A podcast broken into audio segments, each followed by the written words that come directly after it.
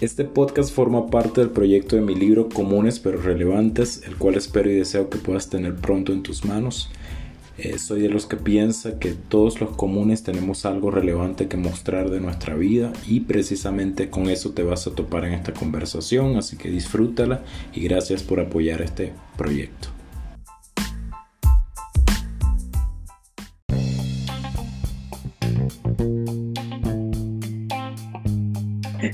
¿Qué tal? Soy Andrew Miquilena y estás en Relevante. Bienvenido a este nuevo episodio, un nuevo podcast. Estoy muy, muy contento porque el día de hoy no solo vamos a hablar un tema súper interesante, sino que también vamos a ingresar un nuevo formato que tenía la, expectativa de poder realizarlo y esta vez eh, pues tengo un gran invitado, un amigo.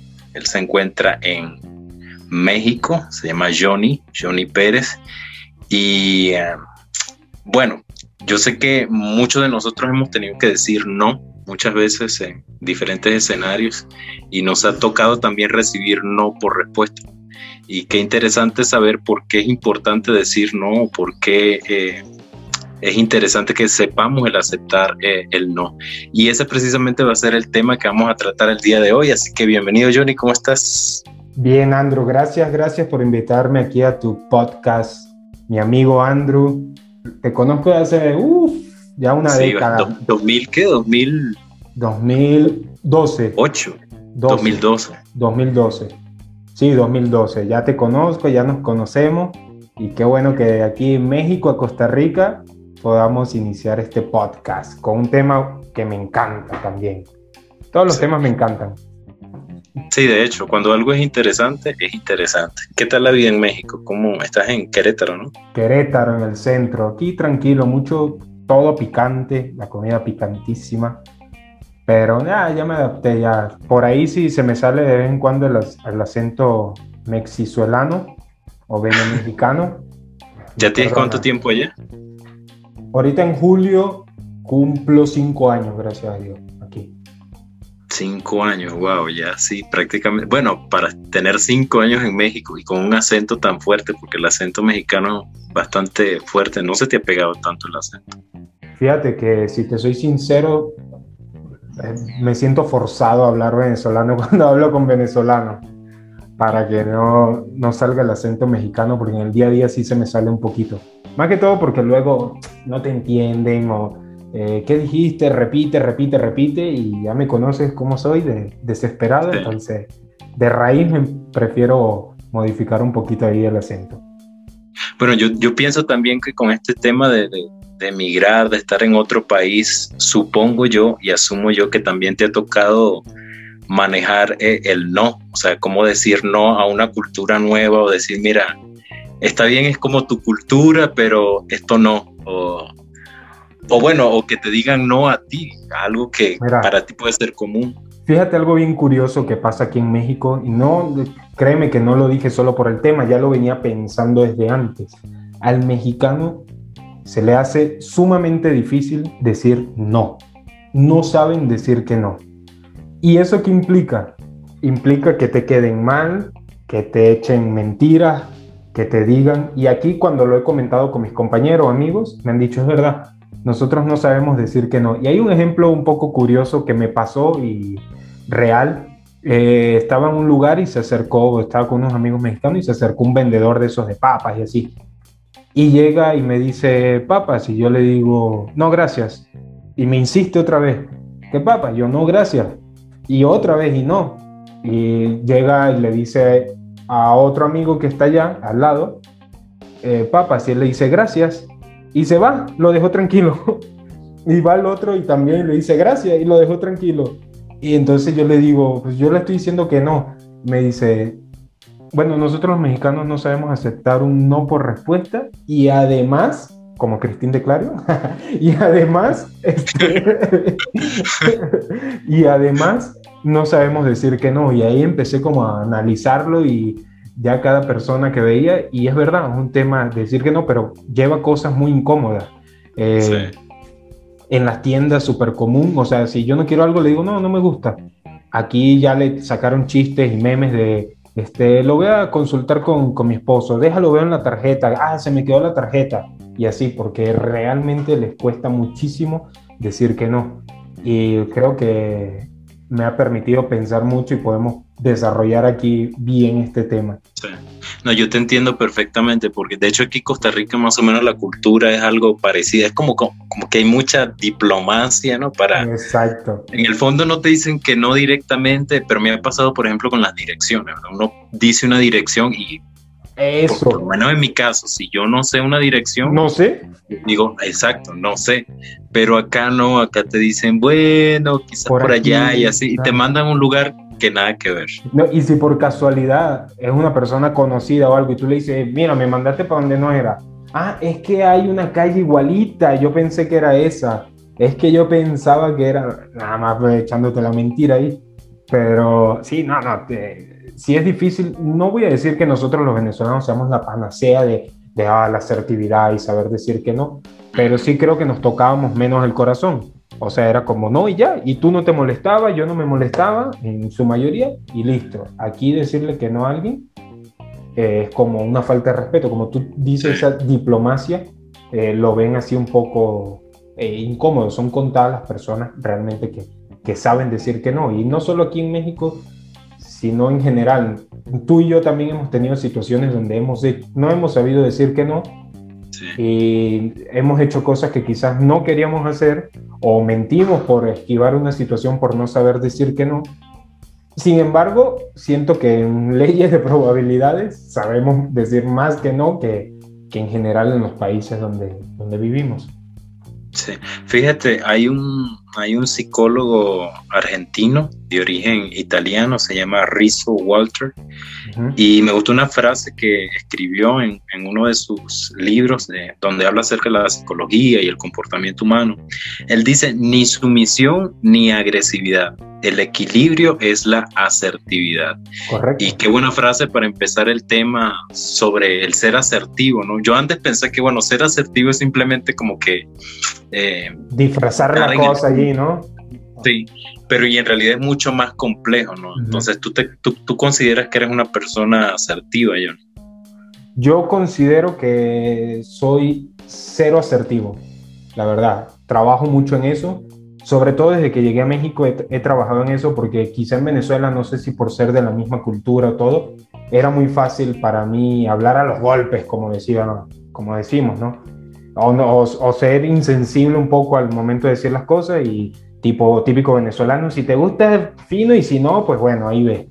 En cambio, sales de tu país y por ejemplo aquí en México, pues sí, la cultura es un poco diferente y me ha tocado ser asertivo, me ha tocado saber decir las cosas con amabilidad, eh, con inteligencia, con prudencia y sabiduría. Eso no quiere decir que le demos la vuelta y le disfracemos y adornemos, no, simplemente decir eso. Hay una frase también que es muy conocida, no, sé, no recuerdo honestamente, que decía que las, la, la, honestidad o la sinceridad o la verdad sin eh, empatía simplemente es crueldad.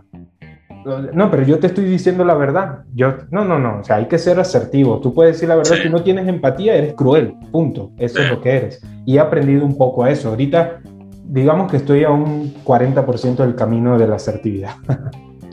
Yo creo que esa parte de, de, la falta de empatía entra dentro de, del, de ese comportamiento humano, ¿verdad? Que es la, agresividad, que hay tres tipos, ¿no? Según de comportamiento humano, la, el ser, el inhibirse o ser pasivo, el asertivo y el agresivo. Y el agresivo por lo general impone sus ideas. Yo creo que este mundo, sí o no, está lleno de gente que, y, qué difícil es toparte con gente que no tolera un punto de vista diferente.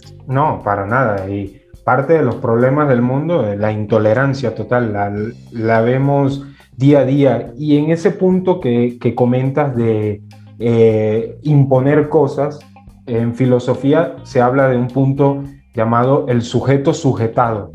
Eh, el, el, sujeto que se dice ser pensante como nosotros, si yo te pregunto a ti, ¿tú eres pensante? Tú dices que sí, todos van a decir que sí, y en realidad lo que plantea esta filosofía, eh, ninguno piensa, somos pensados. Somos pensados porque de pasivamente o o bueno, todos son con intención, pero pasivamente o activamente, nosotros está, solemos ser este, pensados por los demás. Pasivamente, ahí entra en juego, bueno, otro tema profundo, influencias de los medios de comunicación, mil cosas que te, te orientan a tener una, un pensamiento y impositivamente, que es el que quizás podemos discernir del día a día, son esas personas agresivas, violentas. Esta es mi posición y si no te gusta, no sé cómo le hace. Sobre todo los hombres con las mujeres, el jefe con los empleados, así suelen ser. Quieren imponer siempre sus ideas y eso, el que esas personas, ese ego, eh, recibir un tú estás equivocado, no, no es así. Para ellos lastimarle el ego y recurren a la violencia, a la, a la agresividad. Sabemos muy bien que dicen que la violencia es el arma de los que no tienen absolutamente la, razón. Y su única arma es ser violento, pegar tres gritos, ah, sí, y es así, punto, y se acabó. Y eso pues es un problema sumamente grave que estamos, siempre lo ha vivido la sociedad, pero creo que ahorita está a un punto que sigue creciendo, creciendo exponencialmente. Eh, rápidamente también me pone a pensar, no sé si has escuchado últimamente la cultura de la cancelación.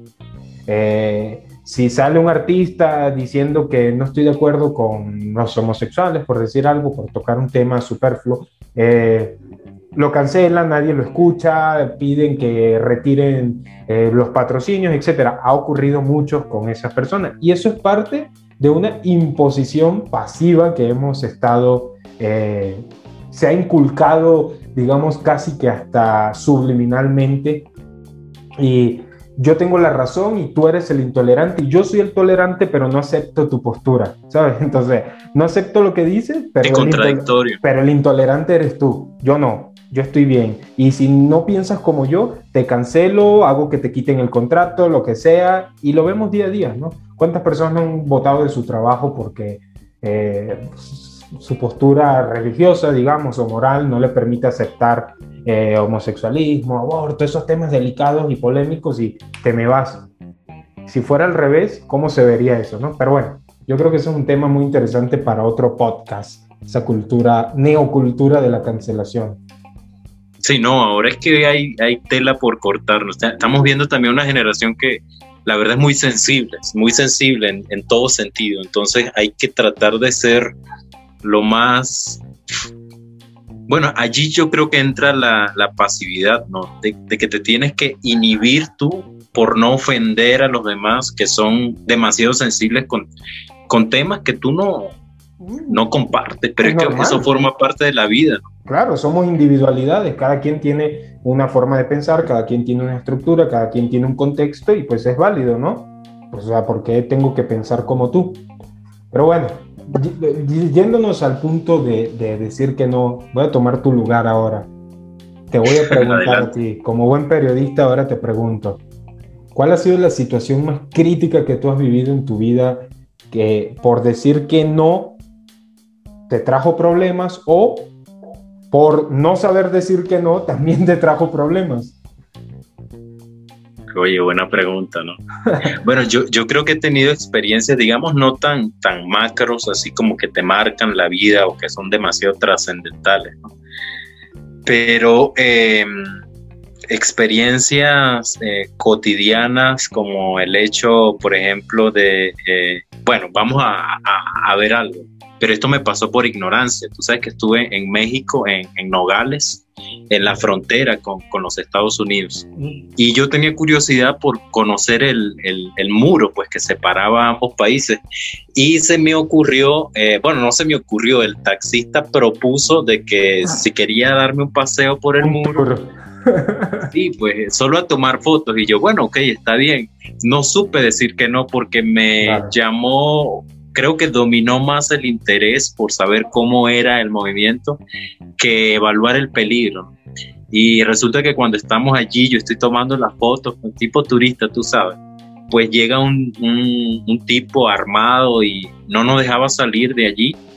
Y pues el, el, el, taxista le estaba tratando de explicar que yo era venezolano. ¿Policía o.? No, no, era civil.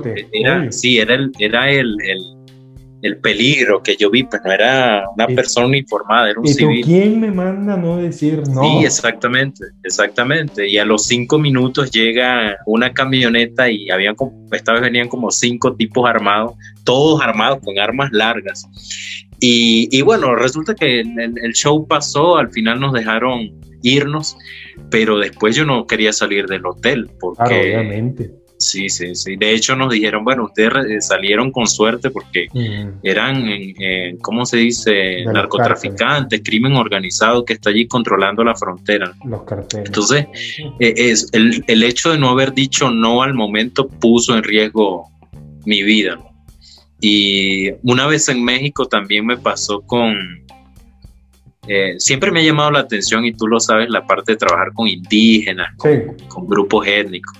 Y fui al estado de Puebla con los indígenas totonacos y, ellos toman mucho, mucho, mucho café, pero el café es totalmente diferente al de nosotros, ¿no? Es mm. como, como un agua allí medio marroncita y no es un, agua una tacita, sino un vaso.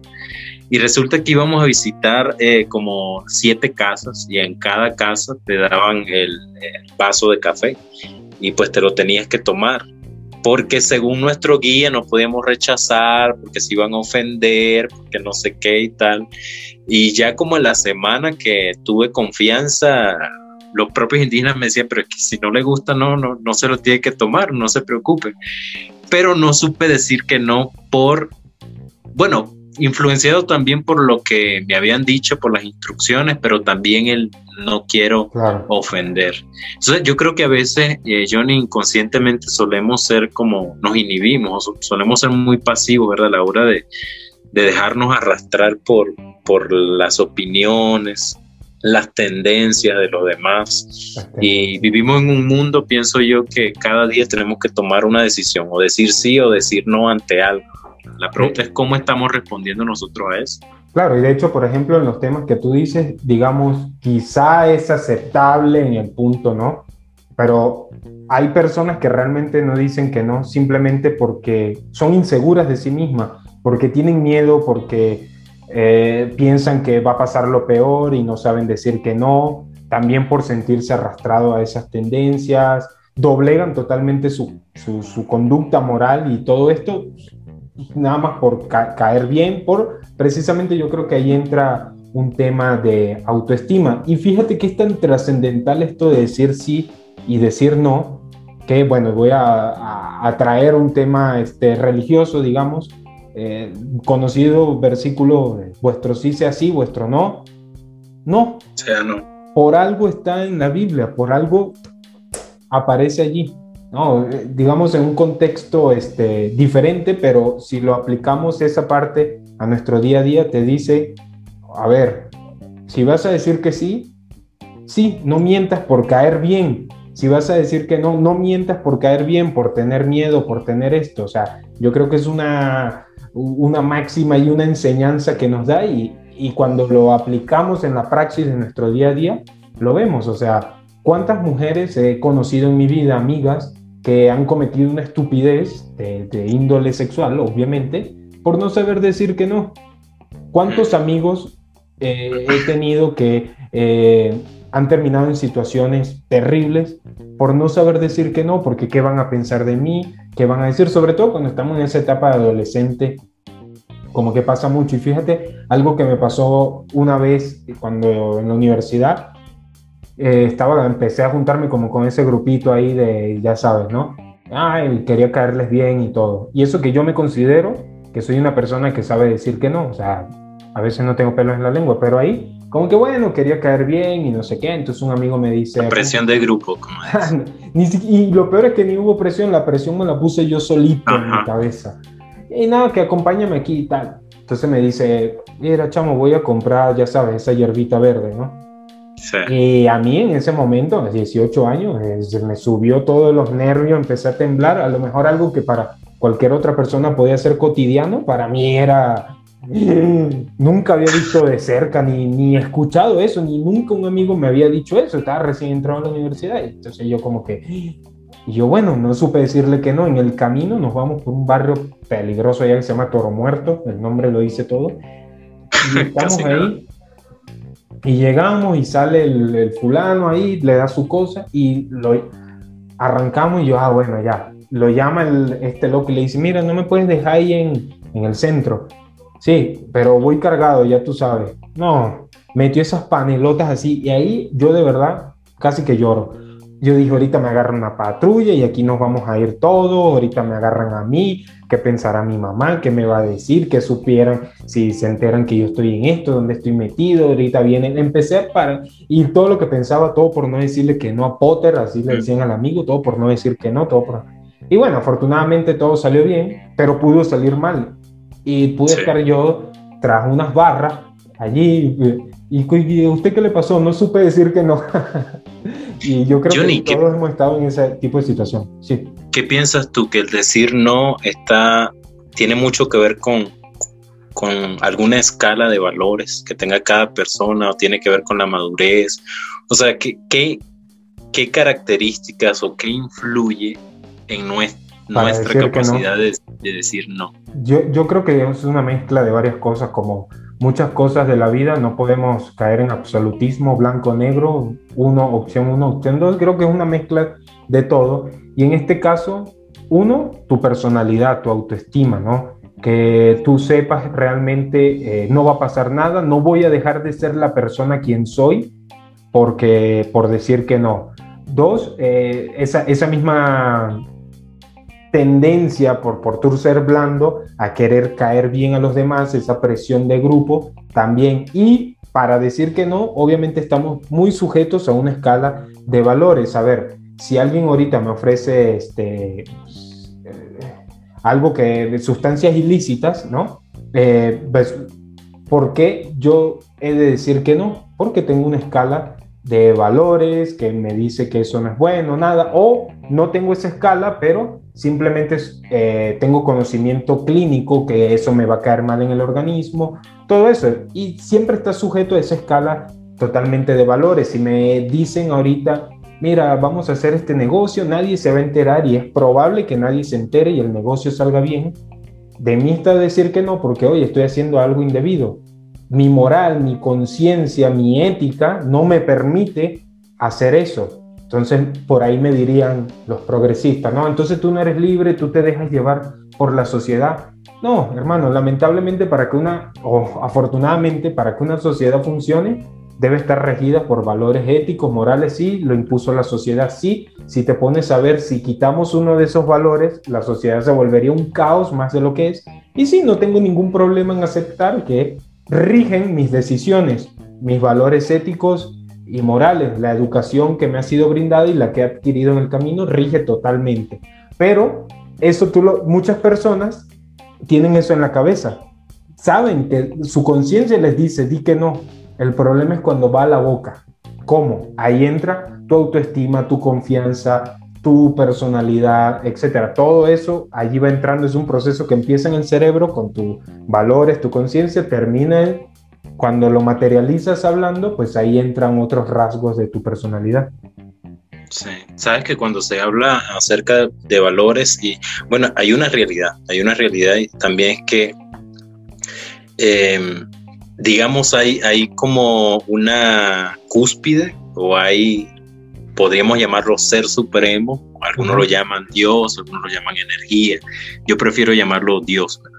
Y creo que Él es quien nos da los, digamos, ciertos principios y, cierta, cierta patrones de conducta, no por mal, jamás pienso yo, yo me he puesto, yo soy una persona muy crítica, ¿verdad? Soy una persona que no todo eh, me lo, lo consumo, es decir, no todo le digo sí, porque, bueno, porque lo dijo el Papa, podrá ser el Papa, pero yo tengo una escala de valores, tengo una escala de principios y lo voy a, filtrar por allí.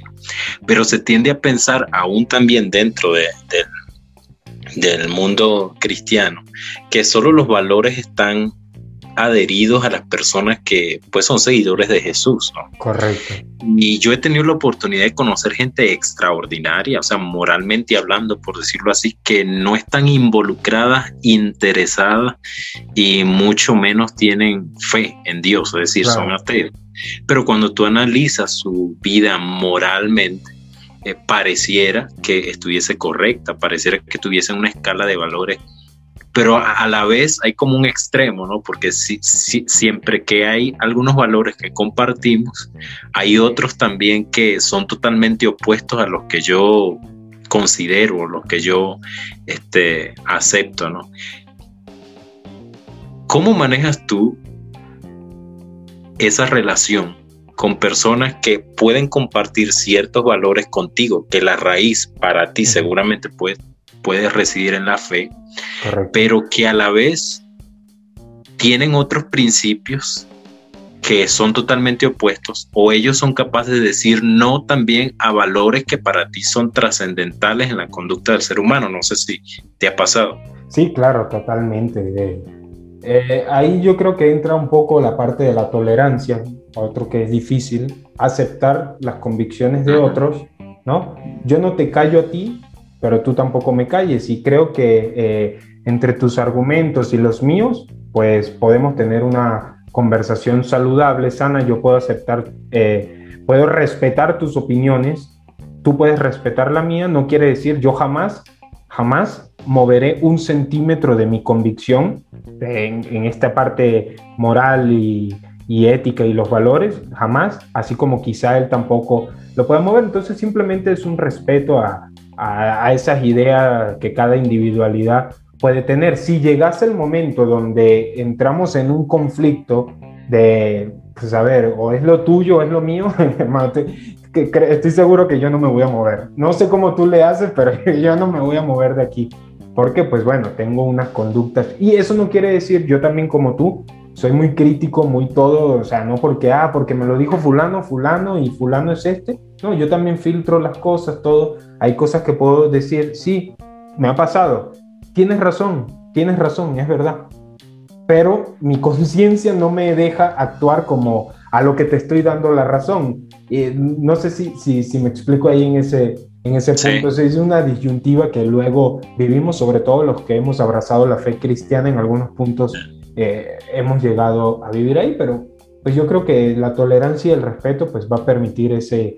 Eh, ahora, si es una persona que no acepta y es impositiva y yo y tú y te digo y así debe ser, simplemente fácil, esa persona no es mi amigo, ni mi amiga, ni nada. Eh, no mm. tengo nada que ver con ello, te digo lo que te tengo que decir y se acabó. Porque mis convicciones pues no, no, van a ser doblegadas. Sí, sabes que también, eh, bueno, compartiendo con amistades en cuanto a temas de la fe, eh, es interesante porque también te hacen como que reflexionar y caer en cuenta. Yo, por ejemplo, yo, Andrew, me he dado cuenta que mi contexto religioso muchas veces impuso cosas, impuso cosas en, en mi vida y en mi, en mi en mi glosario de fe que no tienen absolutamente nada que ver con lo trascendental a, lo eterno. Si me explico, vamos a hablar de temas, por ejemplo, como la vestimenta, temas como qué tipo de género de música escucha. Eh, y, sabes, yo crecí en un contexto donde uno peleaba por argumentos que eran, que hoy en día para mí me dan risa. Yo digo, pero ¿por, ¿por qué yo tomaba esa actitud? Entonces, no piensas o no has visto tú, eh, Johnny, que a veces el aún dentro del contexto cristiano hay esa imposición que de alguna manera u otras muy sutilmente pienso yo que a veces quiere vulnerar la libertad o el libre albedrío de la gente, ¿no? Con el argumento de que, bueno, la fe es así, la doctrina es así y esto es así porque Dios quiere que sea así, pero no resulta a veces como interpretaciones personales y al final resulta que hay un puñado de gente o multitudes de gente que están siguiendo un patrón a ciegas sin tener la libertad de decir, mira, yo pienso que, o sea, que ni se atreven, porque ahorita hasta se dice, ni hablen mal de tal siervo. No toquen al ungido. Sí, exactamente. no, obviamente, obviamente en muchas cosas estamos siendo conducidos eh, ciegamente y eso yo creo que tampoco está bien, ¿no? Nosotros eh, no está bien porque nos lleva a conductas de hombre, a doctrinas de hombre. No estoy hablando del otro punto de, de como también cae el otro extremo de, no, bueno, no sigo doctrinas de hombre, sigo a Dios, pero eso me, como que para ellos es una carta para hacer ciertas cosas que no. Nosotros tenemos un filtro muy importante como cristianos, obviamente, eh, que es la Biblia, ¿no? Yo creo que fuente de autoridad principal que debe regirnos a nosotros la Biblia, más allá de eh, lo que te pueda decir una persona, eh, un líder o algo, si va contrario, hablando de la convicción, porque por algo es una fe, ¿no? O sea, la gente me va a decir, mira, sigue ciegamente lo que dice un libro, sí, pero fue lo que yo decidí abrazar, ¿no? Listo. De ahí a que un pastor me diga, no, tienes que tener tres hijos nada más. Ahí, ¿Por qué? Que sí se ve y mucho. ¿En serio? Sí, sí se ve, lo, he visto. A ver, no, este. O te tienes que casar con tal persona porque se me reveló. No, olvídate, ¿qué es eso? Que, que venga aquí y se me pare Dios y me diga, cásate con Fulana. Y si no me gusta, si es posible, pasa de mí esta copa. Eh, bueno, Adán creo que no tuvo opción, ¿no? Adán, esta es la que. Eso, eso, es lo que había, ¿no? Pero, o sea, ese es el problema cuando te empiezas a desviar tu mirada de, la fe que tú tienes, que está bien, llámese la fe que tengas, y la empiezas a enfocar en hombres, hombres que somos imperfectos, secularmente, religiosamente, biológicamente, psicológicamente, cualquier rama de conocimiento te va a decir que el hombre es imperfecto. Entonces, si tú desvías un poquito ahí, vas a, seguir como manada y eso está mal.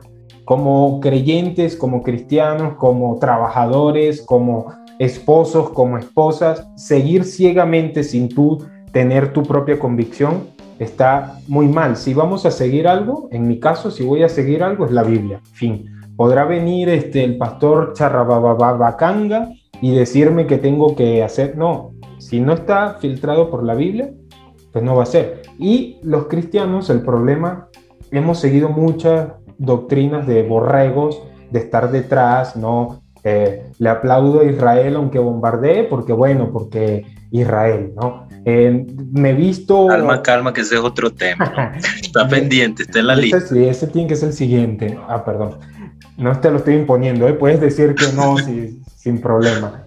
Eh, voy a seguir, me voy a vestir así porque bueno, porque si no, tal cosa. Y fíjate que, abriéndome un poco aquí, el, código de vestimenta también implica esto. Hay personas que yo he visto que dicen, no me voy a vestir de tal forma que me gusta vestirme porque va a ir mi tía no sé quién y fulana, ¿no? Y ahí entra también un poco esa parte, tú estás doblegando tus convicciones por una persona que está siendo impositiva, entonces pasivamente también lo están haciendo. Yo admiro mucho, de verdad, a esas personas que dicen, no, a mi mamá no le gustan los tatuajes, por decir algo. A mí no me gustan, no, pero eh, no estoy queriendo decir eso.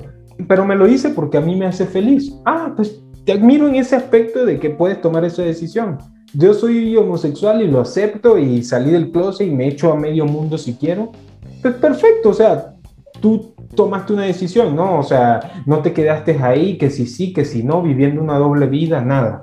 No, no estoy queriendo decir que, sea lo que a mí me gusta o que acepte eso, sino en el punto de la decisión que tomen. Porque son personas que, te aseguro, saben decir que no, saben establecer sus convicciones y creo que todos podemos aprender allí de eso, a establecer siempre nuestras convicciones. Así como eh, ellos son radicales en sus convicciones, yo puedo serlo en las mías. Eso no quiere, ser radical no quiere decir que eh, voy a ser una persona autoritaria y no, simplemente es, sí, te escucho todo, pero no muevo ni un centímetro de lo que estoy diciendo. Sí. Recientemente estuve conversando con una amiga acá en Costa Rica y em, ambos venimos de contextos, ¿verdad?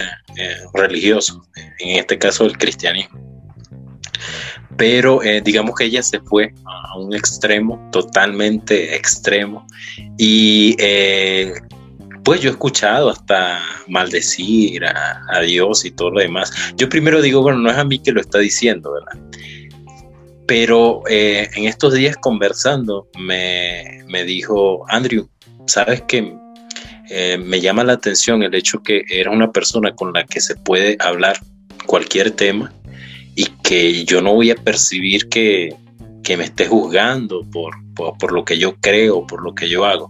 Claro, eso no quiere decir que uno aplauda, ¿verdad? Lo que hacen los demás, pero simplemente saber, como decías tú, tolerar. Nos falta mucho ver ese tema, tolerancia. Y la tolerancia no es que yo apruebo tu conducta, no es que yo apruebo lo que tú piensas, es simplemente, ok, acepto que eres así, acepto que crees esto, acepto que practicas esto, pero bueno, no, no lo comparto.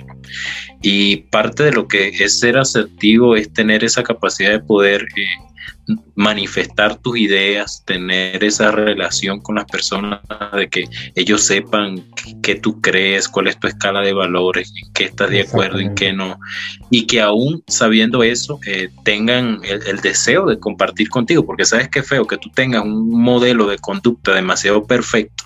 Pero el que es imperfecto dice, este chamo es tan demasiado perfecto que ¿qué voy a hacer yo ahí? No me va a entender. Y yo creo que sí, la parte empática y el yo he pasado por ese camino y por eso te entiendo. Creo que es lo que nos hace a nosotros ser, lo, por lo menos lo que a mí me ayudaba de ser un poco más asertivo, es eso, es eso, el hecho de que me he dado la oportunidad como de fallar, de meter, como quien dice, la pata, de equivocarme. Y a la hora de conocer una persona que está a punto de hacer lo mismo, que está haciendo lo mismo, tengo como que la capacidad de entender y decir, mira, yo actúo de esta manera, creo que no es loco. Y si te escuchan, te escuchan, ¿no? Y si no te escuchan, pues no. Pero, em, ¿qué crees tú que suma a que una persona sea asertiva? ¿Qué elementos podemos nosotros o puedes tú identificar en ti mismo y en los demás para decir esto contribuye a la asertividad, a no ser ni pasivo, es decir, a inhibirse de sus ideas, de su conducta, de lo que quiere, pero tampoco agresivo, a imponer esto es lo que yo quiero, acéptame así es.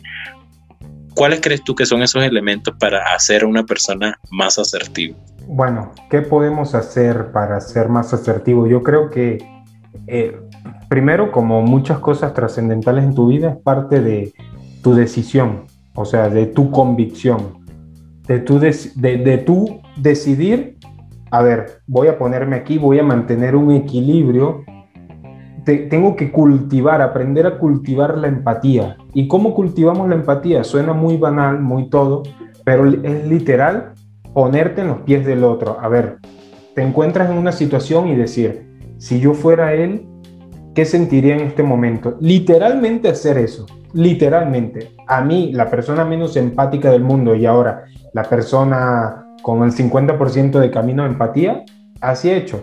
Eh, si él me estresa el del carro de enfrente que no se pasa por el, por el semáforo, me pongo a pensar, a ver, y si esa persona está mandándole un mensaje a su esposa porque pasó algo, si le duele la barriga, si tuvo un día horrible en su trabajo, ¿cómo me puede pasar a mí?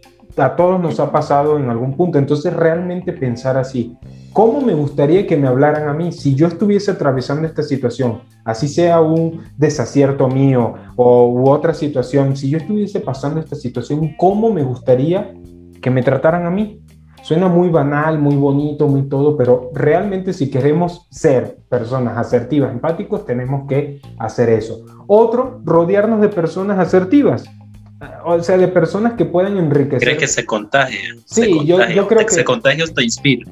¿Sabe por qué se contagia? No, no por una cuestión de, eh, ay, este, se, me contagió porque la energía se me pegó y las buenas vibras. No, simplemente hay cosas psicológicas, un patrón de conducta. Y dos, eh, también tú te empiezas a sentir el, la persona fea del grupo, ¿no? Te, te, empiezas a decir, mira, estas personas son tranquilas, estos son así, estos saben decir las cosas, etcétera. ¿Y yo por qué soy así? ¿Por qué tengo, qué feo me veo? Si tú eres el puntito negro donde todo es blanco, tú vas a ver tu propia marca en ese aspecto hablando. Tú vas a decir, qué feo, que, te ves en un espejo y, y, empiezas a decir, me gustaría ser así, me gustaría cambiar así. Te rodeas de personas así y tu vocabulario, tu léxico, tu conducta se va a llenar de eso, se va a alimentar de eso. Si yo viviera con un carpintero, pues en un año voy a saber hacer camas, ¿no? Porque es lo que mi día a día es lo que me rodeo y también, ahora, si te juntas con personas violentas, agresivas, que normalizan conductas que no están bien, tú eventualmente este lo vas a, normalizar también. Entonces, rodearte allí, eh, alimentarte, pensar siempre en el otro, y eso te va a llevar a ser empático. La empatía te va a llevar a saber decir que no. ¿Por qué? Porque eh, vas, vas a tener mayor confianza en ti, vas a saber que tú estás haciendo lo correcto, te vas a sentir muy bien haciendo lo correcto Y si te pones a pensar las veces que decimos que no por pena son más cosas que tú te haces en tu cabeza que la realidad. ¿Qué va a pensar de mí? ¿Qué va a hacer? ¿Qué va a decir? Y si llegase el caso que esa persona piensa mal, pues de malas. O sea, no necesitas una persona así en tu vida. No necesitas una persona que no sepa respetar tus convicciones. La aparta, sí. Qué bueno, gracias a Dios que esta persona se fue de mi vida porque no le supe decirle que no. En cambio, cedes a esa persona y que alguien, no, no conozco una persona, los que nos oyen, Andrew, tú, yo, quien sea, no conozco una persona que diga, he dicho que no por compromiso o algo y las cosas hayan terminado bien. Siempre terminan en algo que quieren lamentarse. Entonces, ¿por qué mejor no saltarnos esa parte del accidente, del lamento, desde el punto donde tú estás haciendo algo bien? No, no, dime que no. Punto. Yo no ando obligando a las personas. A ver, ¿te gustaría que te obligara a hacer algo? No. Y pueden ser cosas banales. Sabes que aquí en México ahora se me viene a la mente con la comida. Eh, comes un plato en una casa y ¿quieres más? No, ándale otro. Y te, te imponen. O te insisten. Te insisten, pero te insisten muchísimo y a veces yo sí me desespero. pero ¿cómo, interpretas tú eso? O sea, ¿quieren imponerte o, es demasiada muestra de, afecto? Demasiada muestra de afecto, mucha muestra de afecto. Esa es la cosa, que ellos lo hacen con buena intención, como dicen aquí, en buena onda lo hacen. Y entonces tú, pero a mí me desespero porque si ya estoy lleno o no me gustó la comida y no quiero más, respeta a mí, no, es todo, ¿no? Pero ahí obviamente entra la parte de la asertividad. No, perdón, señor, es que de verdad ya no quiero más y me da pena dejarlo aquí y, y no comérmelo, me da mucha... Ah, ok, no te preocupes, ¿te gustó? Sí, ah, qué bueno. Y se acabó. Pero aquí insisten, insisten, no. Y viene por un tema de amabilidad, no por imposición, ¿no? Y entonces es un tema ahí un poco, a veces da pena, vamos a estar claros, a veces da pena ir a una casa y decir que no. ¿Quieres más? Si no te gustó la comida, tienes ganas de vomitar, te da pena decir que no. A lo mejor hay cosas que tú puedas aceptar y dices, bueno, no me voy a morir si, si no acepto este, pero cuando ya trastoca totalmente tu integridad, es decir, te vas, te, estás súper lleno, te van a dar ganas de vomitar o, o te están invitando a hacer algo que no quieres, ese punto, hay cosas a las que puedes ceder porque dices, bueno, no pasa nada, o sea, realmente no pasa nada. Si me ofrecen más agua de Jamaica y me la tomo, pues no va a pasar nada, pero si trastoca tu, tu integridad y te toca esas fibras, pues ahí sí es donde tienes que prender tu foquito de alerta y les recomiendo, no, recomiendo, empezando por mí mismo, que empecemos a evaluar eso que antes que se haga un problema muchísimo más grande. Saber decir que... No, que, que me, estuve, bueno, he visitado México varias, varias, varias oportunidades, pero estuve allá en Hermosillo, en Sonora. Y resulta que yo desde unos años para acá, pues decidí por cuestiones, no sé, de salud, no voy a decir que fue por motivos religiosos, pero yo decidí no comer más carnes rojas, ni embutidos, ni gaseosas, ni todo eso. que te pierdes. No, resulta que Hermosillo es casi que la sede de la carne asada. De la carnita asada, desayuno, almuerzo y cena. Sí, fíjate que cuando íbamos a salir eh, a comer, eh, pues en todos los lugares lo que había para comer era carne. Y, yo le digo a, bueno, tenemos una amiga en común, Gloria, y recuerdo que le decía a Gloria, Gloria, es que eh, no, no, no, no como carnes rojas.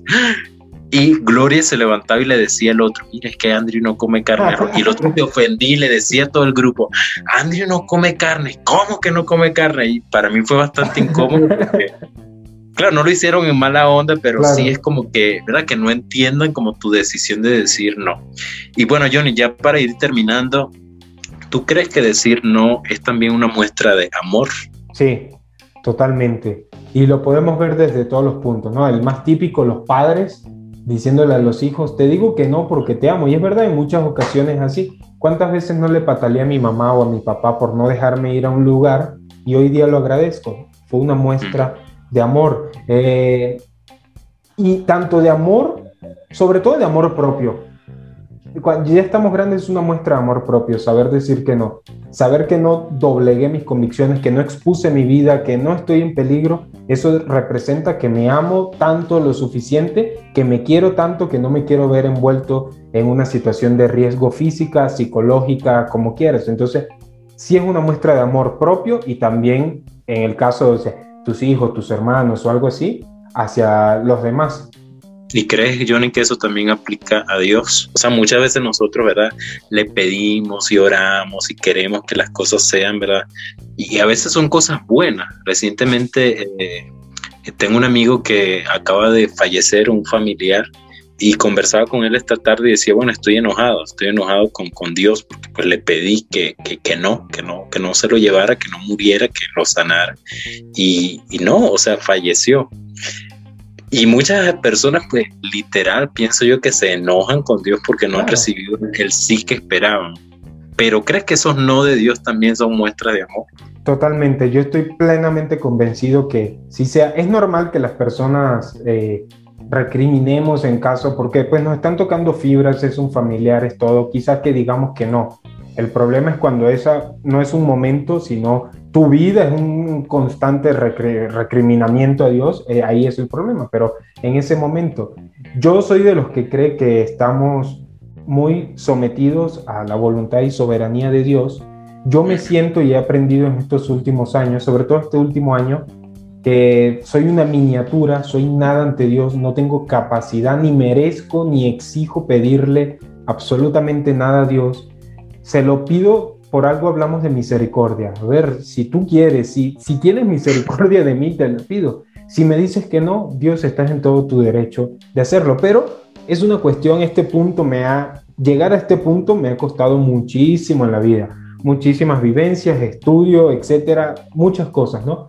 Tampoco puedo recriminar a la persona que recrimina, si Dios le dice que no, más bien los llamaría a la, a, a la reflexión, a que, bueno, descansa, aprender realmente a descansar en la soberanía de Dios. Y yo estoy plenamente convencido que si Dios te dice que no, es porque Él sabe que va a ser algo de bien para ti, algo que no te va a convenir. La otra vez pensaba, y ya para no extenderme tanto en este tema, decía, bueno, pero ¿por qué yo no le puedo decir a Dios, eh, pues quiero ser rico, quiero ser millonario? ¿Por qué Él me diría que no?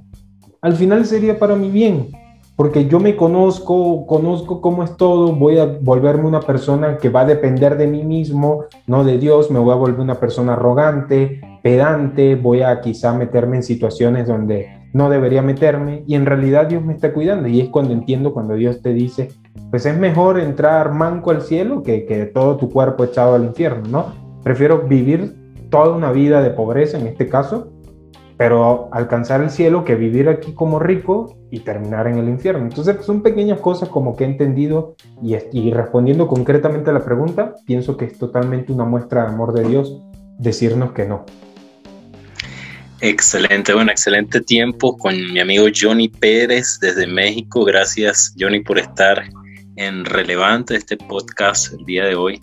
Y bueno, espero que, y estoy seguro que van a venir más oportunidades y acepta la invitación para tratar algunos temas allí, que sabes que entre nosotros también diferimos, pero qué interesante ¿verdad? poder conversar de eso. Quiero llegar a esos temas. Ansío llegar. Gracias, Andrew, por invitarme. Pura vida. Ojalá tus proyectos, tu programa, todo tenga muchísimo éxito, sean fructíferos y ya sabes, aquí estoy el día que quieras otro podcast, lo que sea, me avisas un WhatsApp y aquí voy a estar. Listo, listo. Bueno, gracias a todos los que escucharon relevante el día de hoy, episodio Decir que no. Muchas veces es necesario y de hecho también es una muestra de amor y eso nos hace ser relevantes en esta vida. Así que pendiente del próximo, del próximo podcast, que seguramente también estará muy bueno. Así que nos vemos.